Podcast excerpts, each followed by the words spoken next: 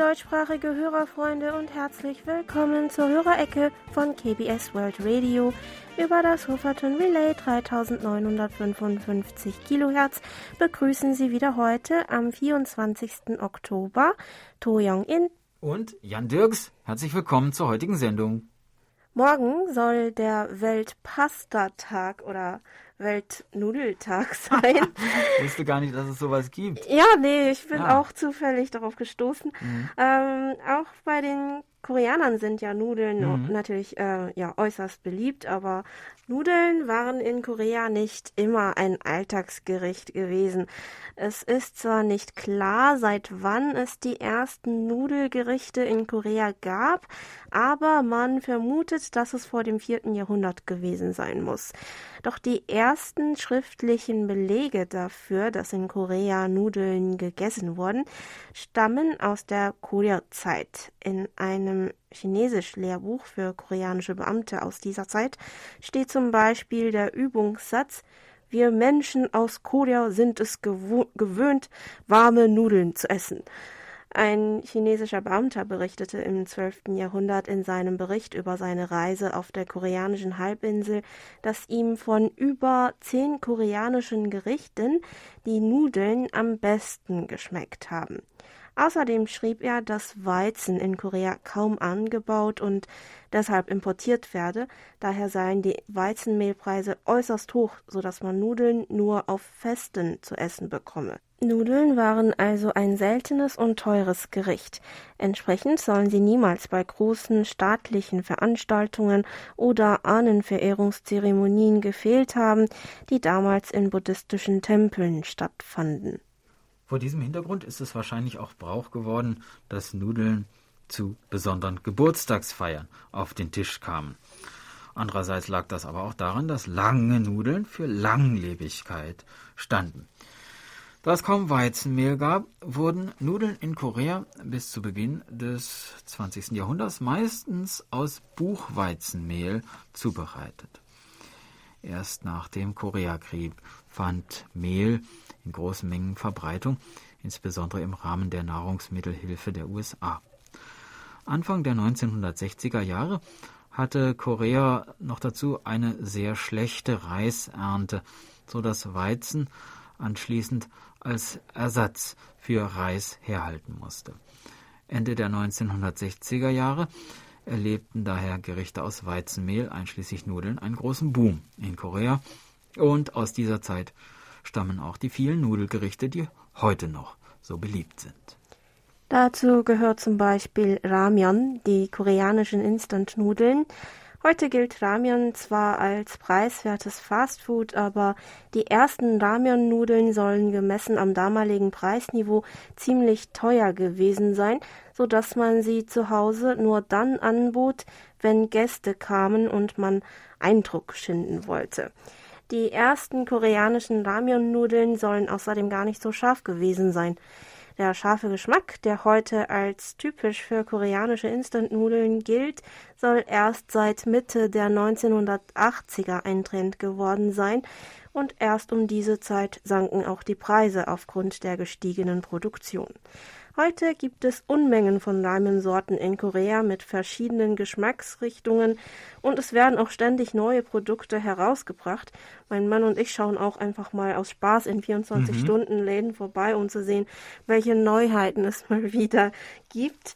Ähm, seitdem auch immer mehr Ramen ins Ausland exportiert werden, sind sogar Produkte für Vegetarier und auch für Veganer mhm. im Angebot. Tja, soweit äh, zu den Nudeln. Und äh, bevor wir jetzt alle Hunger bekommen, wenden wir uns lieber mal schnell der Post der Woche zu.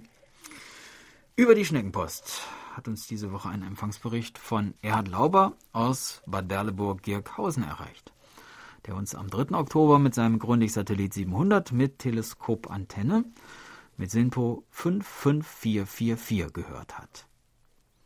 Ein Empfangsbericht vom gleichen Tag kam auch von Monitor Michael Lindner aus Gera, der mit seinem Texon PL 660 mit Teleskopantenne ebenfalls einen Empfang von SIMPO 55444 gemeldet hat. Im beigefügten Brief erzählte uns Herr Lindner noch, in wenigen Tagen steht wieder ein Urlaub an. den wir natürlich wegen Corona nicht im Ausland verbringen werden, sondern im Bundesland Sachsen-Anhalt. Ziel ist das größte Mittelgebirge Norddeutschlands, der Harz. Das ist für uns endlich die Gelegenheit, den höchsten Berg des Mittelgebirgs, den Brocken, zu erklimmen. Da muss man sich aber entscheiden, ob zu Fuß oder mit der Brocken-Schmalspurbahn, die heute noch Dampf betrieben wird. Naja, die Entscheidung wird wohl das Wetter fällen. Jedenfalls ist die Vorfreude schon riesig, vor allem bei unserem sechsjährigen Enkel Philipp, der unbedingt mit Oma und Opa auf Reisen gehen möchte. Falls mir der kleine Kerl etwas Zeit für Urlaubsgrüße lässt, dann wird bestimmt ein Kartengruß aus dem Harz in Seoul eintreffen. Also lassen Sie sich überraschen. Ja, wir werden dann gespannt Ausschau nach Ihrer Karte halten, mhm. lieber Herr Lindner, und wünschen Ihnen und Ihrer Familie einen sehr schönen Urlaub. Ähm, Monitor Franz Schanzer aus dem österreichischen Schrems empfing uns diese Woche wieder übers Internet und schrieb uns in seiner E-Mail. Der Empfang war wieder sehr gut und störungsfrei. Ich möchte eigentlich nicht mehr über Corona berichten, denn dieses Thema ist ja weltweit Geschichte. Wenn ich berichtet hatte, dass bei uns keine Maßnahmen ergriffen worden sind, dann muss ich dieses Mal berichten, dass die Beschränkungen wesentlich ausgeweitet wurden. Es gibt ja vier Gebiete, die rot gefärbt sind nach der Corona-Ampel. Sonst sind die meisten Gebiete orange oder gelb. Es wurden auch jetzt Reisebeschränkungen eingeführt. Naja, wir werden sehen, wie das noch weitergeht. Bei den Sportveranstaltungen gibt es ab und zu nun wieder Geisterspiele, also Veranstaltungen ohne Zuschauer. Ja, die Lage scheint mhm. sich im Vergleich zur vorigen Woche noch einmal deutlich verschlechtert zu haben. Auch hier wird in den Nachrichten über den Anstieg der Infektionszahlen weltweit und zuletzt in Europa berichtet. Wir hoffen, dass diese Welle bald wieder abebbt. Damit wir aber ein bisschen auf auch äh, andere Gedanken kommen, wollen wir heute übrigens eine kurze Geschichte aus dem neuesten Buch von Herrn Schanzer vorlesen. Wir haben uns die Geschichte über den Zwergelstein aus den Sagen aus Wien und Österreich ausgesucht. Und so beginnt die Erzählung. Auf dem Hengst, einem südöstlichen Gipfel des Schneeberges, liegt ein großer Fels, der Zwergelstein. Davon wird erzählt, in einer schrecklich stürmischen Christnacht saß in einem Häuschen im Puchberger Tal beim Scheine der Kienfackel alt und jung beisammen und horchte, was der Großvater erzählte. Da klopfte es mit einem Male an der Tür, und ein kleines Männlein trat herein. Das war ganz mit Schnee bedeckt und bat um ein Nachtlager. Es war kaum zwei Fuß hoch, ganz in grauen Loden eingehüllt und hatte an einem dicken, knotigen Stock ein Ränzel über dem Rücken hängen. Auf dem Kopf trug es eine hohe, spitzige Filzmütze, und aus seinem roten Gesicht sahen zwei kleine graue Äuglein freundlich hervor. Nachdem es sich gewärmt hatte, erzählte es, es sei aus einem benachbarten Dorf und habe noch in dieser Nacht nach Gutenstein gewollt, sei aber im Schneegestöber vom Wege abgekommen und habe endlich dieses Haus bemerkt, in dem es nun so freundlich aufgenommen worden sei. Des anderen Tages, bevor es Abschied nahm, kramte es noch in seinem Ränzel herum, zog endlich daraus zwei schöne Äpfel hervor und legte sie dem jüngsten Kind in die Wiege. Dann ging es hinaus in den Schnee, und wie ihm der Großvater nachsah, war es ihm, als ob sich der spitzige Filzhut des Mandals in eine goldene Krone verwandle, ja, als ob überhaupt die ganze Gestalt zu riesiger Größe anwachse und endlich in Nebel aufgelöst an dem Absturze des Schneeberges hinanschwebe. Er kehrte in die Stube zurück, da hörte er etwas auf die Erde poltern und bemerkte, dass die beiden Äpfel, die der Zwerg dem Kind geschenkt hatte, aus der Wiege herausgefallen waren. Er hob sie auf und war sprachlos vor Staunen, denn die Äpfel waren reines Gold. Das konnte niemand anderer gewesen sein als der Zwergenkönig selber, der bei ihm übernachtet hatte. Von nun an kommen die Zwerge mit den Leuten im Tal öfter zusammen, halfen bald hier, bald dort und waren bald gern gesehen. Einmal stieg aber ein vorwitziger Schäfer hinauf auf den Schneeberg und wollte die Wohnung der Zwerge sehen. Was er dort erblickt hat, weiß niemand. Wie vom Teufel gehetzt, so rannte er über den Berg herab. Ein furchtbares Gewitter zog sich zusammen, Schlag folgte auf Schlag, und von allen Seiten zuckten die Blitze. Da pfiff es durch die Luft, und gleich darauf legte sich das Gewitter. Die ergrimmten Zwerge hatten einen ungeheuren Felsblock von der Kuppe des Schneeberges auf den Schäfer hinuntergeschleudert, und darunter liegt er, zerschmettert, bis auf den heutigen Tag. Die Zwerge ließen sich seither nie mehr sehen. Der Felsen aber heißt immer noch Zwergelstein. Ja, mhm. ich hoffe, dass die Geschichte auch unseren Hörerfreunden gefallen hat und bedanke mich, äh, ja, bedanken uns äh, nochmal ganz herzlich mhm. bei Herrn Schanzer für das schöne Buch. Ähm, auch in Korea gibt es natürlich einige Felsen, die von Sagen umrankt sind.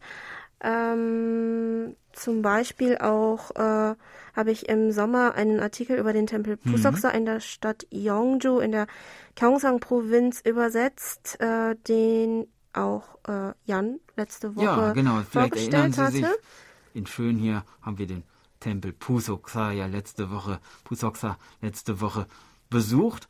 Da gibt es einige Legenden dazu. Und äh, erzähl mal deine Version. ja, also in der mhm. Übersetzung mhm. kam es erstmal vor, dass äh, der Name ähm, des Tempels auf einen gleichnamigen Felsen, der mhm. hinter der Haupthalle des Tempels zu sehen ist, zurückgeht.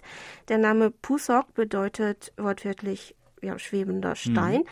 Im Memorabilia der drei Königreiche vom 13. Jahrhundert wird erzählt, dass die Gründung des Tempels mit der Geschichte einer jungen Frau namens Sonmyo und ihrer aufopfernden Liebe und Achtung gegenüber dem Mönch Eisang, dem Gründer des Tempels, in Verbindung gebracht wird.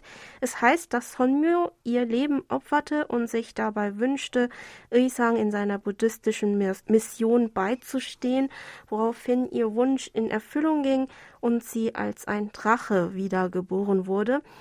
Als Ösang bei der Gründung des Tempels aufgrund des Widerstands anderer Mächte in Schwierigkeiten geriet, verwandelte sich der Drache Sonmyo in einen Felsen und schwebte drohend auf die Widerständler herab. Diese liefen vor Angst davon und Ösang konnte schließlich den heutigen Tempel Pusoksa errichten. Der Drache blieb seitdem in Form des Felsens an der Stelle liegen, äh, ja, mhm. und der heißt Pusok. Genau. Und äh, es gibt noch eine andere Geschichte über den Felsen und den Tempel, die mündlich überliefert ist. Der König von Schiller soll sich eines Tages vorgenommen haben, an einem Ort, der an die Königreiche Pekche und Kogoryo angrenzte, einen großen Tempel zu errichten und sein Reich mit der Kraft Buddhas zu schützen.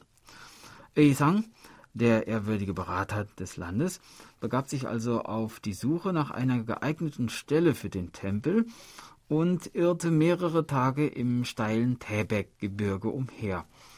Eines Tages schnippte er mit seinem Zeigefinger einen großen Felsen in den Himmel, wie er das wohl gemacht hat, der sich in eine schwarze Wolke verwandelte. Nachdem sie sieben Tage lang am Himmel geschwebt und aus ihr viel Regen gefallen war, soll sie endlich herabgestiegen sein und so den Ort für den Tempel auserkoren haben. Ein weiterer bekannter Fels ist wahrscheinlich der Ulsan Prawi, also der Ulsan Fels mhm. im Sorak-Gebirge in der Kangon-Provinz. Wie der Name schon sagt, soll der Fels ursprünglich aus der Stadt Ulsan stammen. Gott kündigte an, ein großes Gebirge namens Kimgang zu schaffen, was ja ähm, heute ja in sich in Nordkorea befindet, mhm. und äh, forderte alle namhaften Felsen dazu auf, herbeizukommen und ein Teil des Gebirges zu werden. Der Ulsanfels war einer davon und machte sich also auf dem Weg. Allerdings kam er zu spät an und es kam, es gab keinen Platz für ihn mehr im neuen Gebirge. So soll er sich einfach an Ort und Stelle niedergelassen haben und das soll sein heutiger Standort im Sorak-Gebirge gewesen sein. Ja, diese Geschichte wurde dann lokal mündlich weitergegeben. Eines Tages besuchte ein Beamter aus der Stadt Ulsan den Tempel, der sich vor dem Ulsan-Fels befand. Der Mönch erzählte ihm diese Geschichte, um die Stimmung ein bisschen aufzulockern. Der Beamte war aber ein überkorrekter und eher gieriger Mensch und bestand plötzlich darauf, dass der Tempel Steuern für den Felsen an die Stadt Ulsan zahlen müsse, da der Tempel doch der Stadt gehöre. Nein, nein, nein. ja, äh, der Tempel hätte dann auch beinahe die Steuern entrichten müssten, hätte es da nicht diesen jungen, intelligenten Mönch gegeben. Der schlug nämlich angesichts der unverschämten Forderung dem Beamten vor, den Felsen doch einfach wieder nach Hause zurückzuschleppen. So viel wert sei der Fels dem Tempel da nun auch wieder nicht, meinte er. Der Fels war aber natürlich zu schwer, um ihn wieder nach Ulsan schaffen zu können, doch der Beamte blieb hartnäckig. So meinte er nun, dass um den Felsen ein Seil aus Asche herumgebunden werden muss, damit er ihn zurückschleppen könne. Es war natürlich Unsinn, was er forderte, aber niemand konnte sich ihm widersetzen. Der junge Mönch, Mönch überlegte mhm. also wieder und umwickelte den Felsen erstmal mehrmals mit einem Strohseil, dann steckte er das Seil in Brand, wonach es dann wirklich aussah, als hätte man den Felsen mit einem Seil aus Asche umwickelt. Der Be Beamte musste schließlich aufgeben und ließ den Fels natürlich auch zurück. Steuern bekam er auch nicht. Und äh, ja, der Fels steht auch dort heute noch. Tja, schon manchmal erstaunlich, welche Logik sich in diesen alten Geschichten ja. findet. Also die für uns ganz schwer nachzuvollziehen ja, ist. Ja, also, äh, Wie sind die Menschen auf diese merkwürdigen Ideen gekommen damals? Genau, keine Ahnung. Und auch aus Seil aus äh, Asche. Ja, ne, das zum Beispiel. äh, Steuern für den Felsen. Gut, hören wir nun ein wenig Musik. Das Kayagum Ensemble Sage spielte das Stück Mon Hunare Chonsol, eine Legende aus ferner Zukunft. Und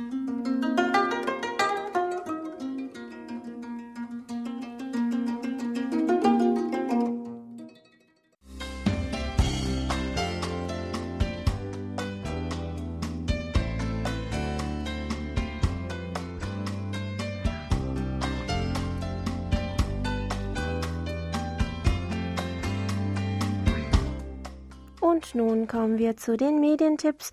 Auch diese Woche ein großes Dankeschön an Monitor Erich Kröpke für ihre Zusammenstellung. Im Fernsehen Wiederholungen, im Radio ein Live-Konzert.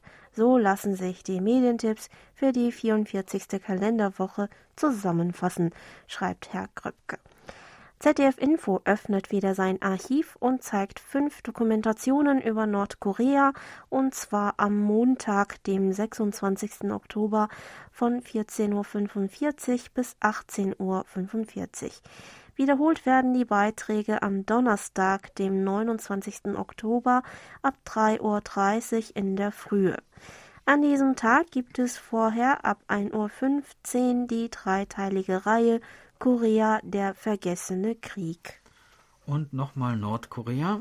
ARD Alpha hat den Beitrag Die Akte Otto Warmbier am Dienstag, dem 27. Oktober um 21 Uhr im Programm. Eine Wiederholung gibt es am Mittwoch, dem 28. Oktober um 14.15 Uhr. Zum Abschluss gibt es etwas Musikalisches. WDR 3 sendet am Freitag, dem 30. Oktober um 20.04 Uhr ein Live-Konzert. Das WDR Sinfonieorchester spielt vier Werken moderner Musik. Das dritte Werk ist die Komposition Lebensbra Lebensbaum 3 für 16 Streichinstrumente der koreanischen Komponistin Yongi Park Pan.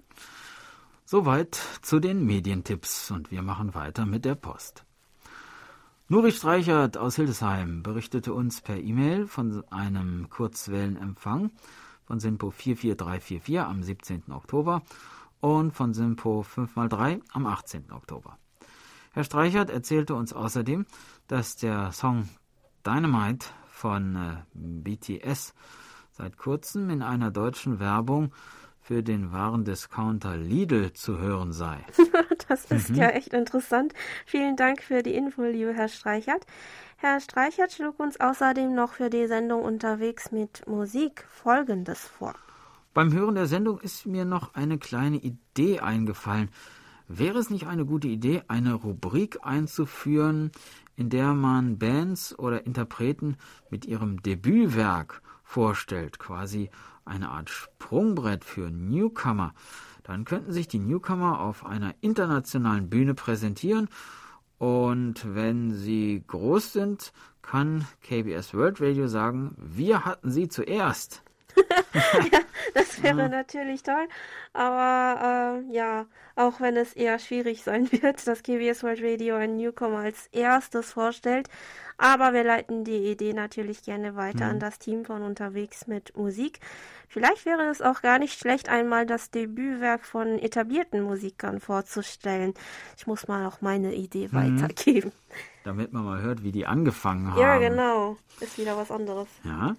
Ein weiterer Empfangsbericht kam von Monitor Dieter Feltes aus Pürbaum, der am 15. Oktober mit seinem Sony ICF SW 7600G mit 10 Meter langen Drahtantenne einen Empfang von Sinpo 34333 hatte. Herr Feltes lässt uns dann noch Folgendes wissen. Vielen Dank für die Informationen über Korea. Nur wenn ein weltbewegendes Ereignis sich ergibt, hört man etwas von Korea hier in Deutschland. Mhm. Der Beitrag über den Ginkgo-Baum in Toms Korea an dem Tag war sehr interessant. Ich hörte zwar in der Vergangenheit, dass es einen Ginkgo-Baum gibt, aber Näheres war mir nicht bekannt. Hab mir im Internet den Baum auch angesehen. Aber dass der Baum auch bei uns in Europa wachsen soll, kann ich mir nicht vorstellen. Ja, in Europa trifft man auf den Ginkgo wahrscheinlich seltener als in Korea, aber im Internet konnten wir zum Beispiel herausfinden, dass in Frankfurt am Main sogar ein ziemlich alter Ginkgo-Baum steht. Und zwar einer von über 260 Jahren am südöstlichen Rand des Stadtteils Altrödelheim. Er soll der älteste Ginkgo in ganz Deutschland sein und hat den Status eines Naturdenkmals, äh, hieß es bei Wikipedia. Es soll auch einen äh, äh, Ginkgo in Homburg mhm. geben. Also äh, hatte nie einen bemerkt, als ich dort lebte oder ich war nicht aufmerksam genug. Mhm. Auf dem Campus von meiner Uni hier in Korea ähm, gab es zu meiner Zeit zumindest noch sehr viele Ginkgos mhm. und äh, Im Herbst musste man wirklich äh, aufpassen, nicht auf diese Früchte, stinkende Früchte zu treten. Ja. Also es, äh, ja, Ginkgos sind zwar schön anzusehen, aber die Früchte, der, ja, ja der, der, Geruch, Geruch ja. ist äh, tatsächlich gewöhnungsbedürftig. Ja, genau. Weiß ich auch noch, als ich das erste Mal nach. Korea war, dann dachte ich, was ist denn das hier? Und dann wurde mir erklärt, naja, das sind die Ginkgo-Bäume, die ja. riechen halt so, ne? Aber sie sind im Herbst natürlich wunderschön anzusehen mit dem ja, gelben Laub. Ja, ja, die Bäume äh, auf jeden ja. Fall. Mhm. Naja, die Früchte sind ja auch, sollen ja auch gesund sein. Ja. Aber nun zurück zur Post. Mhm. Ähm, Monitor Burkhard Müller schrieb uns per E-Mail, dass er uns mit seinem Router RDR 50C mit 13 Meter Drahtantenne und Teking und Koch Antennentuner am 13. Oktober mit Simpo 54454 und am 14. Oktober mit Simpo 55455 äh, gehört hat. Mhm. Herr Müller leitete uns außerdem noch einen Online-Artikel weiter in Bezug auf den Fall äh, Friedensstatue in Berlin-Mitte, wofür wir uns bedanken. Auch Monitor Andreas Niederdeppe aus Heiligenhaus machte mich auf die Online-Petition aufmerksam, die in Deutschland gegen die angeordnete Entfernung der Statue lief. Herr Müller bedauerte, dass das Thema nur wenig in der deutschen Presse behandelt wurde. Ich hatte es zunächst auch nur in der Taz und Berliner Zeitung gelesen, aber dann habe ich auch gesehen, dass die Deutsche Welle davon berichtet mhm. hat. Nun heißt es wohl erstmal, die Entscheidung des Verwaltungsgerichts ab abzuwarten. Ich frage mich jetzt schon, wie sie lauten wird. Dann haben sich über die Internetberichtsvordrucke gemeldet Moritz Stein aus Deutschland, der uns mit seinem SDR Play RSPDX am 16. Oktober mit Sinpo 44334 gehört hat. Hartmut Kühn, ebenfalls aus irgendwo in Deutschland, der mit seinem Texten PL 660 mit Loop-Antenne einen Empfang von Simpo 5x4 hatte und äh, Wolfgang Maschke aus Kehl, der uns dieses Mal übers Internet empfangen hat und uns schrieb. Sehr schöne und interessante Sendung, hat mir gut gefallen. Monitor Michael Willruth aus Frankfurt am Main hörte uns am 17. Oktober mit seinem ICOM IC 705 mit 3 Meter Drahtantenne mit Simpo 55444 und bedankte sich für die Geburtstagsgrüße. Markus Müller aus Deutschland berichtete am 21. Oktober von einem Empfang von Simpo 44434 mit seinem DGen 1103 und fügte noch hinzu, sehr schönes deutsches Programm werde ich wiederhören. Ja, vielen Dank. Äh, äh, wir hoffen, dass Sie weiter bei uns bleiben, lieber Herr Müller. Ein Empfangsbericht gab es auch von Werner Kick aus Bremen, der uns am 17. Oktober mit seinem Jesu FRG 7 mit Teleskopantenne in den ersten 20 Minuten mit Simpo 14445, aber danach mit Simpo 5x5 empfangen konnte. Herr Kick schrieb uns dann noch, höre Sie zum ersten Mal, einfach nur super. Ich höre Sie in Bremen an der Weser. Super Signal, macht weiter so. ja, das freut uns. Mhm. Vielen Dank, Herr Kick. Dann hoffen wir mal, dass das nicht das letzte Mal wird. Ähm, Monitor Paul Gaga aus Wien berichtete, dass er uns am 12. Oktober mit seinem Texan S2000 mit Teleskopantenne mit Simpo 5x4 gehört hat. Bei Herrn Gaga bedanken wir uns außerdem für die zusammengestellten Zeitungsartikel und Fotos mit Korea-Bezug, die über die Schneckenpost bei uns heil angekommen sind. In seinem Empfangsbericht informierte Herr Gaga uns dann noch über Folgendes.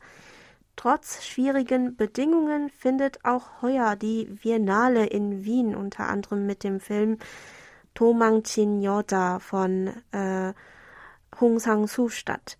The Woman Who Ran in Original mit deutschem Untertit deutschen Untertitel läuft am 26. Oktober im Gartenbaukino um 23 Uhr, am 28. Oktober ab 18 Uhr im Fotiv-Kino, am 29. Oktober ab 20.30 Uhr im Le Studio und am 30. Oktober ab 15 Uhr im Gartenbaukino.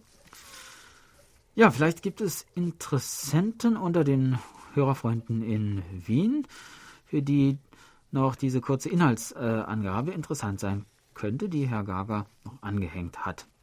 Da heißt es, die Abwesenheit des Gatten auf Geschäftsreise nutzt Kamhi, um alte Freundinnen in Vororten in Seoul zu besuchen. Dabei wird natürlich viel geredet und des Öfteren in zahlreiche vorhandene Fettnäpfchen getreten. Daraufhin folgt statt peinlichem Schweigen ein behutsames Umkreisen des Benimmfehlers, bis schließlich der Kern der Sache sichtbar wird. Ein meist recht kompliziertes Gefühl. Zur Abwechslung erteilt der große Inszenator der selbstmitleidigen Männerrede Hong Sang-soo den Frauen das Wort, das Wort und sie danken es, mit einem von freundlichem, trockenen Humor durchdrungenen Geschichtengespinst, das federleicht ist und dabei doch tief schürft. das klingt vielversprechend. Ja, und tief. Mhm. Der Film hatte ja schon Anfang des Jahres Aufmerksamkeit auf sich gezogen, als der Regisseur Hong Sang-soo mit dem Silbernen Bären mhm. auf der Berlinale ausgezeichnet wurde. Vielleicht wiederholt er seinen äh, einen solchen Erfolg dann ja äh, dieses Mal in Wien. Herr Gaga machte uns außerdem auf einen in Artikel in der Wiener Gratiszeitung äh, in einer Wiener Gratiszeitung mhm. aufmerksam, in dem es hieß, dass man seit letzter Woche die koreanische Girlgroup Blackpink, die auch die richtige Antwort in unserem letzten Quiz gewesen ist, in ihrer neuen Netflix-Doku Blackpink Light Up the Sky Backstage kennenlernen könne. Dabei fragte Herr Gaga noch, ob Dudu Dudu, der Titel eines ihrer Hitsongs, koreanisch sei. Äh, ja, Dudu Dudu ist ein koreanisches Onomatopoetikum, mhm. also eine sprachliche Nachahmung und zwar des Lauts beim Schießen mit einer Feuerwaffe. Aber im Lied soll es auch die Botschaft geben, dass sie äh, jegliche Herausforderung überwinden werden bzw. aus dem Weg räumen, habe ich in einem Interviewartikel von der Girl Group gelesen. Im Koreanischen äh, gibt es übrigens viele Wörter dieser mhm. Art, die den Ton oder Laut von etwas nachahmen, wie zum Beispiel Pogel, Pogel für brodelndes Geräusch, also von einer Suppe, ähm, oder Duck, Duck fürs Klopfen an der Tür oder Odok, Odok für das Geräusch, wenn man etwas Hartes wie ein Stück von der Schokoladentafel ähm, kaut. Ähm, ja. Fallen, fallen, dir noch äh, ja, einige das ein? ist ja auch sehr differenziert, eine Passak, Passak. Ah ja, also diese knusprig. Also wenn es knusprig ist oder Assak, Assak, wenn es so ein knackiger ah, Apfel ah, ja, ist Apfel. zum Beispiel. Also sehr, sehr Tausende gibt es. Ja, davon, ja, ja, ne? sehr unterschiedlich. Tausende und ja, das ist tatsächlich sehr interessante ein sehr interessanter Aspekt, sehr farbiger. Mhm, äh, auch schwer zu übersetzen immer ins Deutsche. Ja, ich. ja, das klingt dann immer so ein bisschen nach Comic, wenn man das so ja. wörtlich übersetzen ja, will. Genau. Ähm, aber das wird ja in der, in der äh, gesprochenen Sprache und auch in der Hochsprache einfach so benutzt. Ja, diese, diese genau. Lautmalereien. Äh, mhm. Ja, es, dadurch wird die Sprache lebendig. Ja, es ist bestimmt mhm. eine der schönsten Seiten der koreanischen Sprache.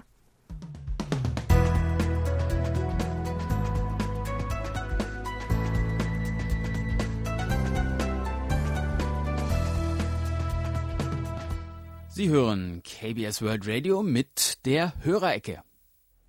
Geburtstagsecke. Auf der Geburtstagsliste von Monitor Bernd Seiser aus Ottenau stehen diese Woche Peter Zang in Wiesloch, Michael Dulisch in Dies Dienstlaken, Rosel Hessenbruch in Remscheid, Daniel Riedelt von SM Radio Dessau, Ute Lindner in Gera, Heinz Haring in Kapfenberg, Sarah Sophie Ladusch in Cottbus, Manfred Lietzmann in Schwäbisch Gmünd, Anne Faust in Kaiserslautern und Marcel Görke in Bochum. Wir gratulieren Ihnen ganz herzlich zum Geburtstag und wünschen Ihnen alles Gute, viel Freude und viel Gesundheit. Ja, und das Ganze wird musikalisch unterstützt von Blackpink mit Dudu Dudu.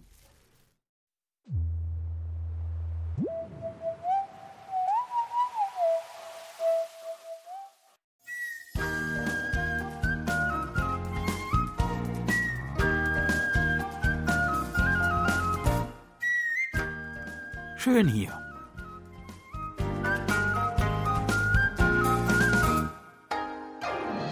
Ausflugstipps für Korea mit Jan Dirks.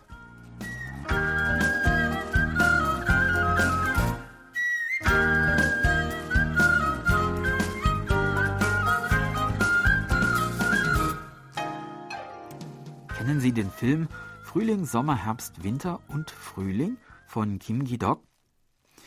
Eines der vielen eindrucksvollen Bilder dieses Films ist mir besonders in Erinnerung geblieben. Ein kleiner See, versteckt gelegen mitten in den Bergen, rings umgeben von dichtem Laubwald. Im Wasser spiegeln sich die Berge, der Himmel, die Wolken. Aus der stillen Wasseroberfläche heraus ragen Bäume, alte, knorrige Weidenbäume, die wie geheimnisvolle Urweltwesen ihre Äste und Zweige aus dem Wasser strecken. Ein Boot fährt über den See. Darin sitzen in grauem Gewand zwei buddhistische Mönche. Sie fahren hinüber zu einer winzigen Insel mit einem kleinen Schrein, die gleichsam auf dem Wasser zu schwimmen scheint. Eine verwunschene, märchenhafte, mystisch anmutende Welt. Diesen Ort gibt es wirklich. Es ist der See Chusanji, ein im Jahre 1770 angelegter Stausee, heute im Chuangsan Nationalpark in der Provinz Nordgyeongsang im Landkreis Chongsong gelegen. Und in diesem Nationalpark, den kleinsten Nationalpark Koreas, wollen wir unseren heutigen Ausflug unternehmen.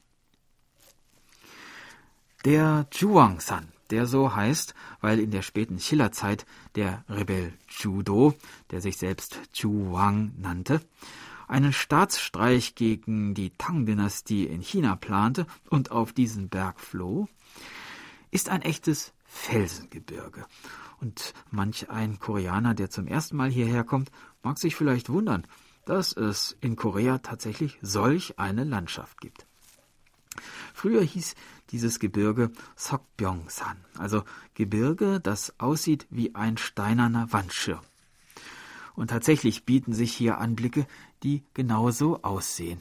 Keine runden, sanften Hügel, wie sonst oft in Korea zu sehen, sondern steile, schroffe, bizarr geformte, riesige Felsformationen, tiefe, dunkle Schluchten und Höhlen und tosende Wasserfälle, die munter zu Tale stürzen. Und nicht zuletzt viele wunderschöne, gut befestigte und bestens ausgeschilderte Wanderwege. Der Weg, den wir heute gehen wollen, ist rund vier Kilometer lang und für den Hin- und Rückweg braucht man, wenn man gemütlich geht, etwa dreieinhalb bis vier Stunden.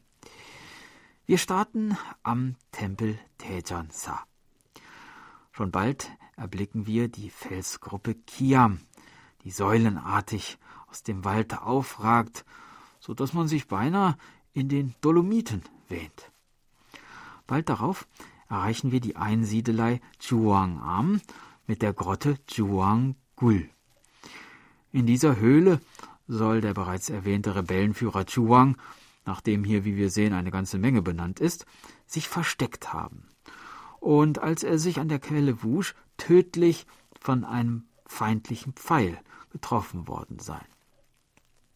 Nicht weit von hier befindet sich noch eine weitere Höhle, die Mujanggul, wo Juwangs Krieger ihre Rüstungen und Waffen versteckt haben sollen.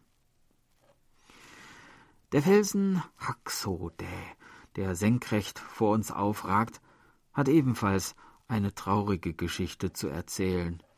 Der blaue und der weiße Kranich sollen hier vor langer Zeit ihr Nest gebaut haben. Doch der weiße Kranich wurde von einem Jäger erlegt, und der blaue Kranich war darüber so betrübt, dass er laut klagend verschwand. Unser Weg führt nun weiter durch eine tiefe Felsenschlucht, Beinahe ist es, als stürzten die Felsen über uns zusammen. Wir kommen nun an die Stelle, die als landschaftlich schönster Punkt des gesamten Nationalparks gilt. Der Säulenfelsen Shirobung, der Wandschirmfelsen Byongpung Pavi, der Elfenfelsen Shinson Pavi und drei rauschende Wasserfälle liegen an unserem Weg. Man fühlt sich wirklich wie in einem Märchenwald. Schließlich erreichen wir den End- bzw. Wendepunkt unserer Wanderung, das ehemalige Dorf Newontung. Lange war es dafür bekannt, dass hier alle Häuser ohne Strom waren.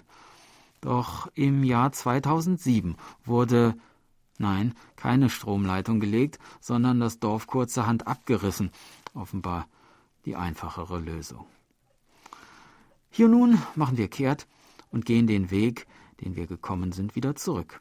Und jeder, der dies einmal gemacht hat, weiß, dass der Rückweg, auch wenn es die gleiche Strecke ist, doch niemals genau der gleiche Weg ist wie der Hinweg. Ach ja, äh, was ist nur mit unserem verwunschenen See vom Anfang? Der Stausee Chusanji liegt etwas in anderer Richtung, aber mit dem Auto ist man in 20 Minuten da. Es lohnt sich. Herbststimmung, bunter Wald, der sich im Wasser spiegelt, Blätter, die leise aufs Wasser fallen, Nebelschwaden über dem Wasser. Ein Fischreiher, unbeweglich, am Ufer stehend. Die Insel mit dem kleinen Tempel in der Mitte des Sees, äh, Nein, halt, äh, die gibt es nur im Film. Aber da fand ich sie ehrlich gesagt auch schon ein bisschen zu viel des Guten. ja, das war unser Ausflugstipp für heute. In einer Woche starten wir die nächste Tour und würden uns freuen, wenn Sie uns dann wieder begleiten. Tschüss und bis dahin, sagt Jan Dirks.